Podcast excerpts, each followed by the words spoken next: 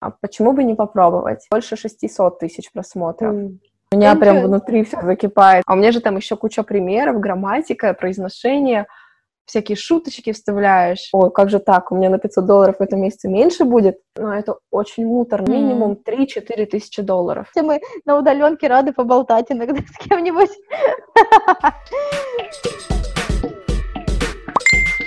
Привет! Вы попали в удаленность. Подкаст, в котором мы с гостями обсуждаем удаленную работу. А именно – как полный или частичный переход на удаленку изменил нашу жизнь, особенности работы онлайн в разных сферах, делимся забавными и любопытными историями из нашей удаленной жизни, а еще делимся личными рекомендациями по организации рабочих процессов в онлайне и другими лайфхаками.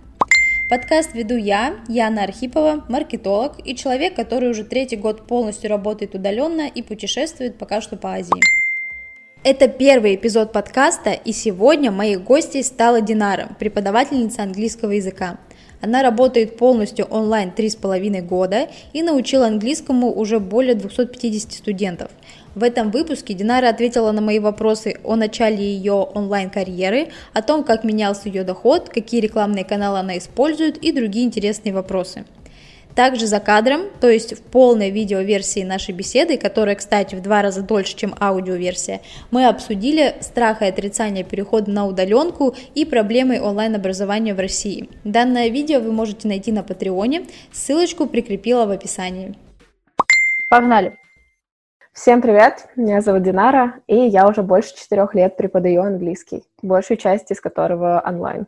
Класс! Сколько лет ты работаешь онлайн. И, ну, как это начиналось, все расскажи. Ты работала, например, офлайн, потом у тебя частично появился uh-huh. онлайн, например, ну, как у меня, да, было частично, но и потом полностью онлайн. Как у тебя вот этот путь? Uh-huh.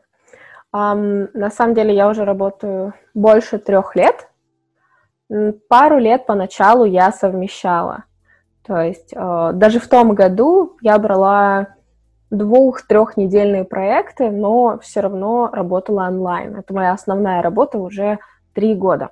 Все началось с того, что я жила в Тунисе, у меня были там офлайн образовательные проекты для взрослых, для детей, то есть, ну, все с английским связано. Вот. И как бы проектная деятельность имеет свое свойство заканчиваться постоянно. И в один момент я просто поняла, что а почему бы не попробовать? И открыла ХХРУ или Headhunter, и там просто откликнулась на несколько вакансий, и все, так и началось. Ну, то есть, э, смотри, сначала ты как наемный сотрудник, да, в проектах работала, потом а, с Headhunter нашла какие-то компании, в которых ты, ну, как преподаватель английского языка работала, но уже прям онлайн, правильно? Да, да, я работала по найму и ивент-менеджером, и ивент-директором, и преподавателем, и, просто вела какие-то проекты. Ну, а потом просто, раз я знаю английский, то есть я загрузила свое резюме, и там подходящие для меня вакансии оказались вот преподаватель английского онлайн. И все, я, я откликнулась там в Skyeng, в English точку, в Don't Speak, вот, и меня сразу пригласили в Don't Speak. Там я проработала два года как английский друг, English friend, Такая mm-hmm. классная штука еще, наверное, со времен MTV. Вот это развивается направление английского друга. Вот, и все, в принципе. То есть постепенно-постепенно, да, то есть переходишь от работы в школе, да, то есть я там и вебинары вела, и вообще разных студентов и детей вела, и взрослых випов, и постепенно-постепенно все равно люди вокруг узнают, и ты переходишь на онлайн, ой, на самостоятельную работу, то есть не по найму. Да, и в итоге ты сейчас, получается, как самостоятельный специалист, сама в своем проекте, скажем так, работаешь, правильно? Да, сейчас я абсолютно только работаю на себя, хотя у меня были недавно мысли э, перестраховаться перед э, кризисом, карантином и пойти работать в Яндекс. То есть меня приглашали туда работать дважды, преподавать английский тоже. Но я как-то подумала, что нет, Лучше а работать что, на себя. А, а что останавливает? Ну, именно Яндекс ну, вроде так прикольно, даже для, ну, так, для портфолио своего. Да, я именно то и думала, что класс. В портфолио будет вообще заметка. Но, конечно, по оплате выходит намного ниже, mm-hmm. чем я зарабатываю сейчас, да, то есть если мы будем считать по часам. Вот. И вообще для преподавателей я сразу советую считать не ставку, а именно работу по часам. Потому mm-hmm. что преподавание, оно забирает, ну, реально очень много энергии, ты очень много вкладываешься, поэтому так. Ну, мы так плавненько подошли как раз э, с Яндексом и с этой всей историей к вопросу о доходах. Как э, менялся вообще доход, вот когда ты начинала только переход в удаленку, и как, какой он сейчас, какой, может быть, как он поменялся в условиях вот, коронавируса там, и так далее? И как вообще дела обстоят вот э, у учителей, да, у преподавателей английского онлайн? Это какая-то, ну, скорее всего, это какая-то вилка дохода, да, от и до. Либо это какой-то, если ты, допустим, работаешь на компанию, это какой-то фиксированный постоянный доход. Угу. Как вообще вот это? финансовая ситуация? Ну, если мы смотрим изначально на мой трехлетний опыт работы, то финансы, у меня финансы увеличивались в 20 раз. Я специально перед собеседованием перевела это все в рубли, в доллары и обалдела. Поначалу, когда я работала в Don't Speak, мне платили около 100-150 долларов за месяц. Но, mm-hmm. опять же, я работала несколько часов в неделю, да, то есть мы должны понимать. Вот. И я совмещала с основной работой в образовательных проектах. Вот. Но чем больше я работала онлайн, тем больше я зарабатывала. Вот. И если мы будем смотреть, допустим, за предыдущий год, когда я уже полностью начала работать онлайн, фокусироваться на своем проекте, то тут у меня уже доход э, резко вырос там с 40 тысяч до сначала 80, потом 100, 120, то есть ну, максимальный мой доход, наверное, за тот год, если смотреть где-то 150 тысяч, я думаю. Опять же, зависит все от сезонности, да, то есть mm-hmm. также от э, количества студентов. Плюс э, сейчас у меня работает, э, ну, как работает? Я передаю, наверное, студентов э, двум преподавателям. Mm-hmm. То есть периодически со мной в команде кто-то работает, потому что я, допустим, совсем малышей я не веду а запрос есть. В принципе, я не могу разорваться там на 20 студентов, поэтому я еще там кого-то как дополнительного нанимаю, чтобы мои студенты работали не только со мной, но еще со вторым преподавателем. То есть, э, чем дольше работаешь, да, э, тем э, ну, начинаешь потом потихонечку делегировать что-то, ну, что, допустим, для тебя там не актуально, да, и какая-то команда вокруг образовывается уже. Да, да, я уже вообще я начала работать совместно с кем-то с самого начала. Mm. То есть вот первый раз я никогда не забуду. Я беру э, онлайн студентов из Краснодара и еще с какого-то города, не помню, из России. Их было трое. И я уже с того момента работала я и иностранец со мной в команде. Mm. То есть я вела занятия, там часовое, по-моему, и вот иностранец вел разговорную практику.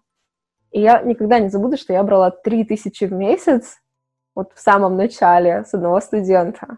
Да, я прям готовилась к каждому уроку, все расписывала, для этого иностранцы все расписывала, и это, конечно, было интересно. Вот, но э, если мы говорим снова о финансах, нужно понимать, что, окей, если ты работаешь в школе, то ты, ну, у тебя есть стабильность, ты можешь быть уверен, что тебе дадут определенную нагрузку. Да, то есть, ну, допустим, 20 часов, насколько я помню, в Skyeng, это минимально, или 15 часов. А в других школах другие условия. Но заработок, если ты работаешь в школе, он ну, невероятно низок, к сожалению. Mm. То есть э, я знаю полностью, так скажем, рынок, э, как это все происходит в России и в СНГ, и, к сожалению, ну, это очень-очень грустно. Я работала HR какое-то время тоже удаленно, около там полугода, год, нанимала преподавателей. И сейчас в среднем по рынку учителя, работающие в школе, зарабатывают 250 рублей в час. Mm. То есть, да, но когда ты работаешь на себя, это в 4, в 5, 6, 10 раз выше, чем бы ты работал в школе. Но, опять же, это риск. А, ты никогда не знаешь, как на тебя, ну, что будет у студентов, какие у них планы. Ну, то же самое, в принципе, это в любом бизнесе. ты должен все просчитывать, ты должен обеспечить себе поток клиентов и так далее. У меня за карантин э, доход прыгал. Не сильно, но было такое, что у меня э, несколько студентов прекращали обучение, и это там сразу же 30 тысяч, то бишь 500 долларов, да, и я думаю, ой, как же так, у меня на 500 долларов в этом месяце меньше будет, но тут же приходят новые люди, потому что, ну, как-то ты делаешь рекламу и так далее. Для меня лично в любом случае работать на себя это выгоднее, а, это интереснее, потому что я выбираю студентов, я не беру всех подряд на обучение. Были ли какие-то сложности при переходе в онлайн, когда ты вот только начинала? Это первый мой вопрос. И второй, ну, наверное, уже такой маленечко отдельный, как ты организуешь свой рабочий процесс сейчас и как это было в начале? То есть, ну, ты сказала, да, что ты там 3000 рублей в месяц брала, все расписывала, там конкретно готовила для себя, для иностранца. А сейчас, например, ты там за эти 3000 рублей, понятное дело, ну, совершенно другой функционал будешь делать. И вот какое отличие, какие были сложности и какой рабочий процесс, как он выглядел раньше и как сейчас. Угу. Ну, вообще, переходить на онлайн мне было абсолютно несложно, потому что э, было желание, да, и у меня не было никаких стереотипов о том, что, ой, работать онлайн — это все ерунда, это не настоящая работа, или там стереотип, что учить онлайн людей — это вообще неэффективно. У меня таких стереотипов не было, поэтому я очень легко и быстро прошла э, все этапы собеседования, обучения и так далее — и очень-очень помогло обучение. Поэтому, если начинать, то я советую начинать э, с какой-нибудь школы. Попробовать работать в школе не за деньгами идти туда, а именно за опытом. Mm-hmm. Потому что в каждой школе сейчас дают классное обучение, у каждой школы своя какая-то методика. Это не значит, что вы должны прийти туда, своровать методику и, и самостоятельно преподавать. Нет, но вы научитесь общаться с людьми. Вот это прям очень круто. Касательно функционала, да? Угу. Вообще, когда я работала ивент-менеджером, ивент-директором, мы делали кучу фестивалей и форумов. И уже там мы узнали, что такое Trello, где мы делим вот задачи между командой, потому что огромная команда, огромное количество людей, Google таблицы, да, то есть чтобы все было онлайн. И с того времени я также продолжаю работать. Единственное, что э, у меня сейчас большая часть отчетов висит в Google таблицах онлайн. Вот, допустим, у меня есть своя. У нас есть таблица с планами уроков, да, с какими-то заметками для преподавателей. И у каждого преподавателя есть своя таблица. Да, то есть даже если девочки со мной уже не работают, все равно эта таблица у меня есть. Там у нас и полностью и финансовые отчеты, да, то есть и зарплату я там считаю, и темы для общения там могут быть, какие-то подсказки, ссылки, видео. То есть у меня все так очень-очень организовано. Я такой немножко сумасшедшая в этом плане, что я не могу писать в тетрадях, у меня вообще нету дома ручек, у меня нет ни одной тетради, вот серьезно. Я все веду в Google таблицах. Онлайн-работник. Да, и это уже началось давно. Большинство, то есть все в основном в Google документах. Еще какие-то программы, там, может быть, сервисы используешь дополнительные? Раньше, раньше мы использовали Trello, когда было много задач, да, нужно было от, дедлайны смотреть, но сейчас у меня команда, что э, фотограф, да, э, пара преподавателей, я и периодически кто-то появляется на таком, как это называется, когда мы нанимаем не на долгий срок. В общем, периодически появляется какой-то еще работник там, на неделю, на две просто выполнить подрядчик, одну задачу. Подрядчик. Да. Поэтому, в принципе, это Google таблицы, Google документы, Google презентации периодически нужны. И, наверное, очень много решает сейчас платформа, на которой я работаю. Могу ее посоветовать всем преподавателям. Progress.me. Кстати, можно даже воспользоваться моим промокодом. Там, по-моему, 300 или 400 рублей будет ну, дополнительно на счет, если преподаватели будут регистрироваться. Ну, сейчас расскажу. Это ну, самое скинь, главное. Мне потом, я добавлю в описание. Угу. Ну, это самое такое удобное сейчас для меня. Угу. То есть э, для преподавателей, как правило, что нужно для работы? Не только там дату урока написать и о чем говорили. Угу. Самое главное вообще урок, да. Обычно это были учебники, сейчас у нас все онлайн. Но мне, честно, не нравится каждый раз готовить урок в Google документе, потом ссылку отправлять студенту. Но это очень муторно, особенно если у тебя уже не 10, не 20 студентов, а 40. Вот серьезно, это выматывает, и это съедает очень много времени. Раньше я выделяла один день в неделю только вот на планирование уроков, на вот расписать все, отправить всем. Ну, сейчас, если посчитать, ну, 12 часов моего времени, это 48 часов в месяц, это слишком дорого. Вот. Поэтому я перешла на Progress.me платформу. Там есть полностью все, что нужно для преподавателя. Список студентов, активные, неактивные, а, календарь, куда ты вписываешь, да, уроки. Плюс ты там кликаешь, у тебя сразу же открывается урок с твоим студентом. У каждого студента есть доступ, то есть полноценная платформа но она намного лучше, чем другие, на которых я работала, на тех, которые есть в школах. Тут можно и с телефона, и с компьютера, с видео и без видео. И это очень-очень удобно. Если у меня студент в командировке, у него там плохая связь, он с ноутбука не откроет. А тут очень удобно, что так, что с телефона, что так. Поэтому, в принципе, вместо всех дедлайнов, задач, вот у меня есть платформа, она решает все вопросы в плане функционала. Я могу отследить, сколько там уроков было, сколько осталось. Плюс у каждого учителя есть еще личный кабинет. Я тоже могу зайти посмотреть, там, сколько у меня уроков было у одного преподавателя, у другого. Вот, поэтому как-то так. Google документы и платформа. Я думаю, что mm. это основное. Да, если продолжить вот тему именно вот этого облака технологий, которые ты используешь в целом, если, у, у, так сказать, шире брать, то каким мессенджерам отдаешь предпочтение? И в следующий вопрос заходим про продвижение. То есть, понятное дело, нужно же, когда ты сам работаешь, специалист, тебе нужно где-то находить проекты, если ты будешь ровно на попе сидеть, то никто не придет, они так из воздуха не возьмутся. Нужно шевелиться и использовать, соответственно, социальные сети, там, Headhunter тот же самый, еще какие-то другие платформы. Вот э, в плане мессенджеров, да, вопрос предпочтения, и в плане продвижения себя, где искать клиентов, как искать, как себя рекламировать, там, свой блог вести, там, какую-то информацию давать, какие платформы. Мессенджеры мы используем все. А, самое основное это, конечно, WhatsApp и Skype, потому что WhatsApp сейчас есть у всех. Да, к сожалению, да, Telegram это очень удобно и очень круто, но его совсем недавно разблокировали, поэтому еще не все начали, не, начали им пользоваться. Вот. А Skype, потому что все привыкли, что если видеозвонок, то нужен Skype. Вот у всех такая мысль.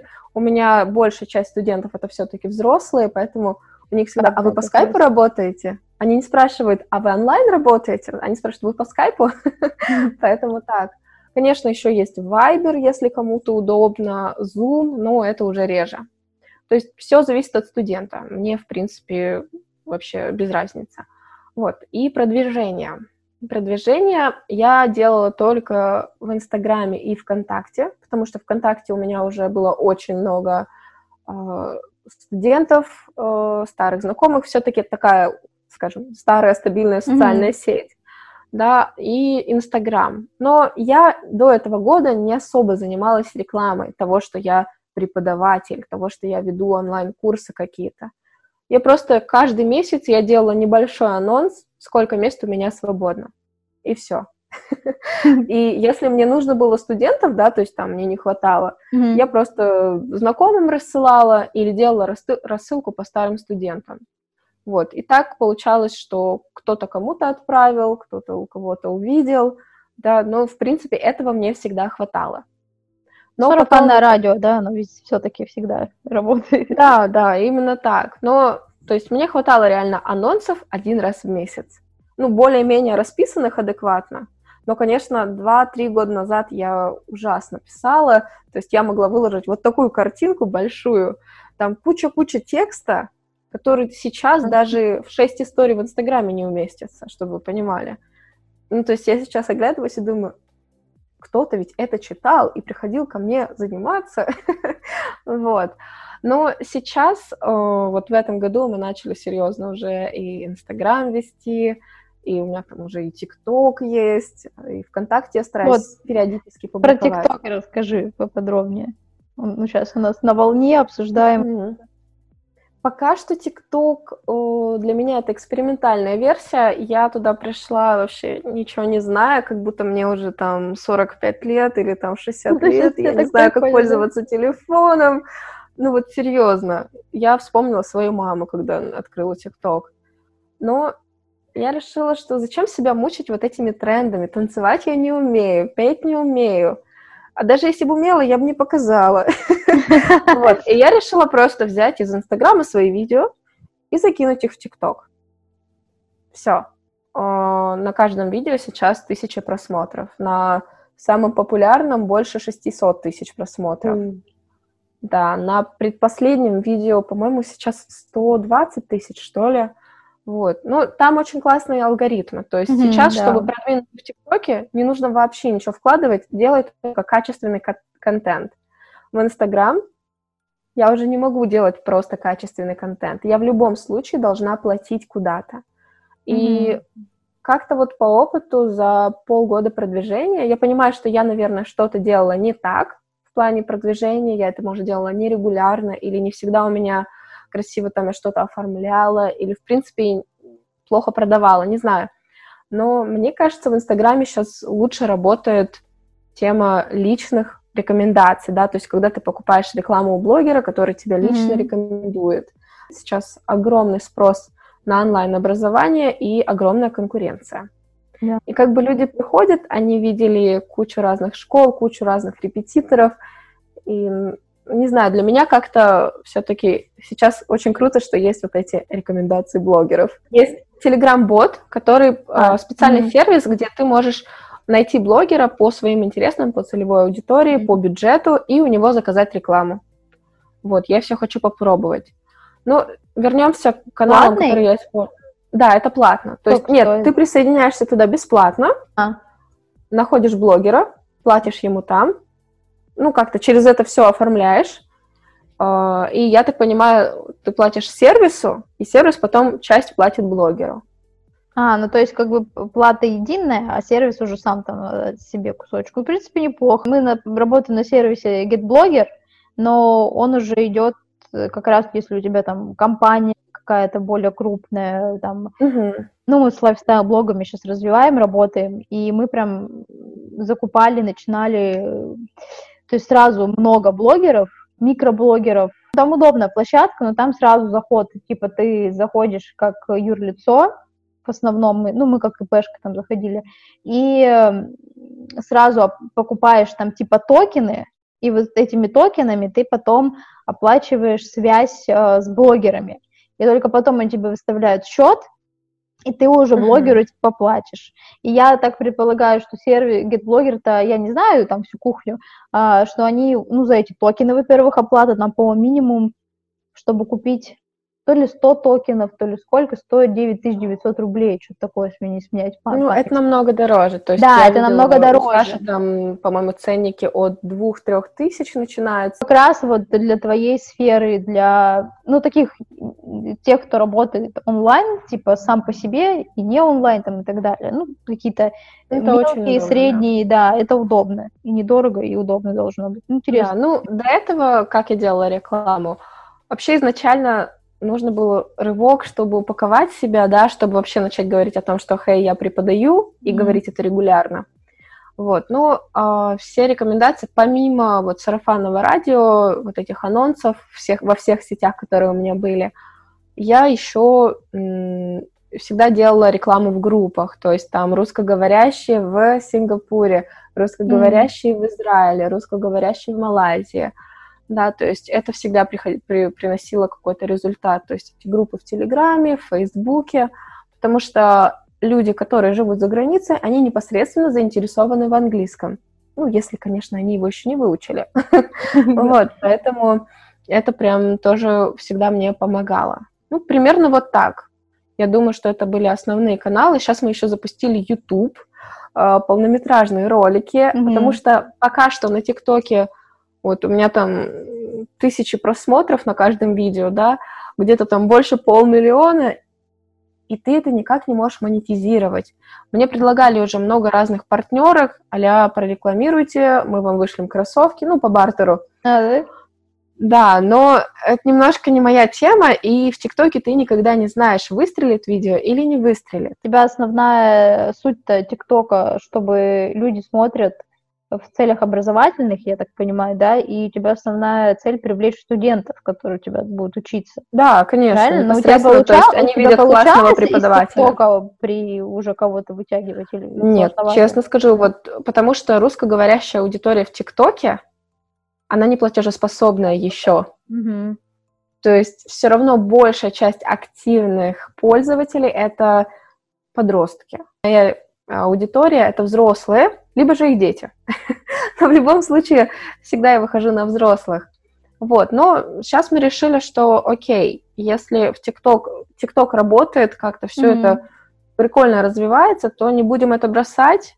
Да, Аудитория это когда-нибудь вырастет. Да. Угу. да, возможно, стоит выпустить продукт подешевле, который смогут уже и подростки себе приобрести, какие-нибудь гайды и так далее. Поэтому угу. вот следим за трендами. И потихоньку аудиторию с ТикТока хотим вывести на YouTube, потому что YouTube уже можно монетизировать. Нужно во всех соцсетях писать. Но никогда не знаешь, откуда к тебе придут люди. Не стесняться, да? Да, у меня просто, я Фейсбуком раньше не пользовалась вообще, угу. и из Фейсбука приходило 3-4 клиента. Вроде бы, что, 3 клиента, это же мало. Но, друзья, э, вы посчитайте, и это угу. минимум 3-4 тысячи долларов. Один-два поста, ну, это же несложно. Поэтому, да, стоит публиковать везде, где только можно. Так, разобрались с сервисами, с технологиями, с продвижением. И давай немножко так в жизненные такие ситуации, в жизнь немножко уйдем. А, как вообще изменилась вот после того, как ты перешла прям полностью на удаленку, как твоя жизнь изменилась после перехода, и это в целом, и из, более личное пойдем, Поля, изменилась ли как-то личная жизнь? Потому что вот э, у меня, например, у меня, например, да, у меня вообще изменилась жизнь, и изменилась личная жизнь, mm-hmm. потому что, ну, когда ты сидишь там, ну, я такой человек, я могу сутками дома просидеть, работать, и особенно если меня какая-то интересная задача, я все уселась и прощаюсь со всеми. Но потом я так очухиваюсь, экстра, мой экстраверт просыпается, и я такая, так, нужно пообщаться с людьми. Ну, мне всегда было сложно там с людьми вживую знакомиться, да. А, uh-huh. Ну, это легче, когда ты там в офисе работаешь, да, как-то ходишь на обеды, там еще как-то. А когда вот ты в онлайне, у тебя круг общения в разы сужается, и да, сложнее какие-то новые знакомства найти, ну как-то вот это вот все сложнее. Но здесь дается. уже как у тебя, тебя не да? будет случайных знакомств. Когда ты работаешь онлайн, случайных знакомств или вынужденных знакомств, вынужденных друзей у тебя не появится, да, то есть э, я когда вот последний год я жила в Малайзии, иногда завидовала своим друзьям, у кого то коллеги по работе, да, они там с ними ходили в бары, гуляли, а у меня, ну, чтобы завести друзей, я должна что-то сделать. Я не могу просто сидеть и работать. Такая тема не работает. Конечно, круг общения расширился потому что когда я жила в Челябинске, я из Челябинска, а, мои друзья ограничивались там а, друзьями с музыкальной школой, друзьями с, э, допустим, универа и друзьями да? с работы. Да, то есть это было окружение. А тут уже, когда ты работаешь онлайн, mm-hmm. твое окружение становится очень разным. То есть э, среди моих друзей могут быть, допустим, как там какие-то крутые врачи, так и адвокаты, так и домохозяек море, так и СММ-специалисты, э, куча вообще разных людей. И когда мы вместе собираемся, я думаю, как так? Что мы вообще нашли? Ну, как, как вообще нас пути свели? Вот, поэтому работа онлайн заставляет тебя знакомиться с абсолютно разными людьми. Я очень много стала знакомиться с людьми и очень много от них узнавать, работая онлайн. Вот, наверное, вот такой вывод, вот такие изменения. Это получается одна из возможностей, которые открывает удаленная работа. Какие еще возможности удаленная работа тебе открыла? Как вот? Ну, конечно, это свобода, абсолютная свобода, да, я могу жить где хочу, делать, что хочу, работать, когда хочу, спать, когда хочу, есть, когда хочу, э, ходить в чем хочу дома, элементарно, потому что половина, большая часть э, моих студентов занимается без видео. Mm. То есть я могу не краситься, могу вообще в пижаме преподавать без проблем.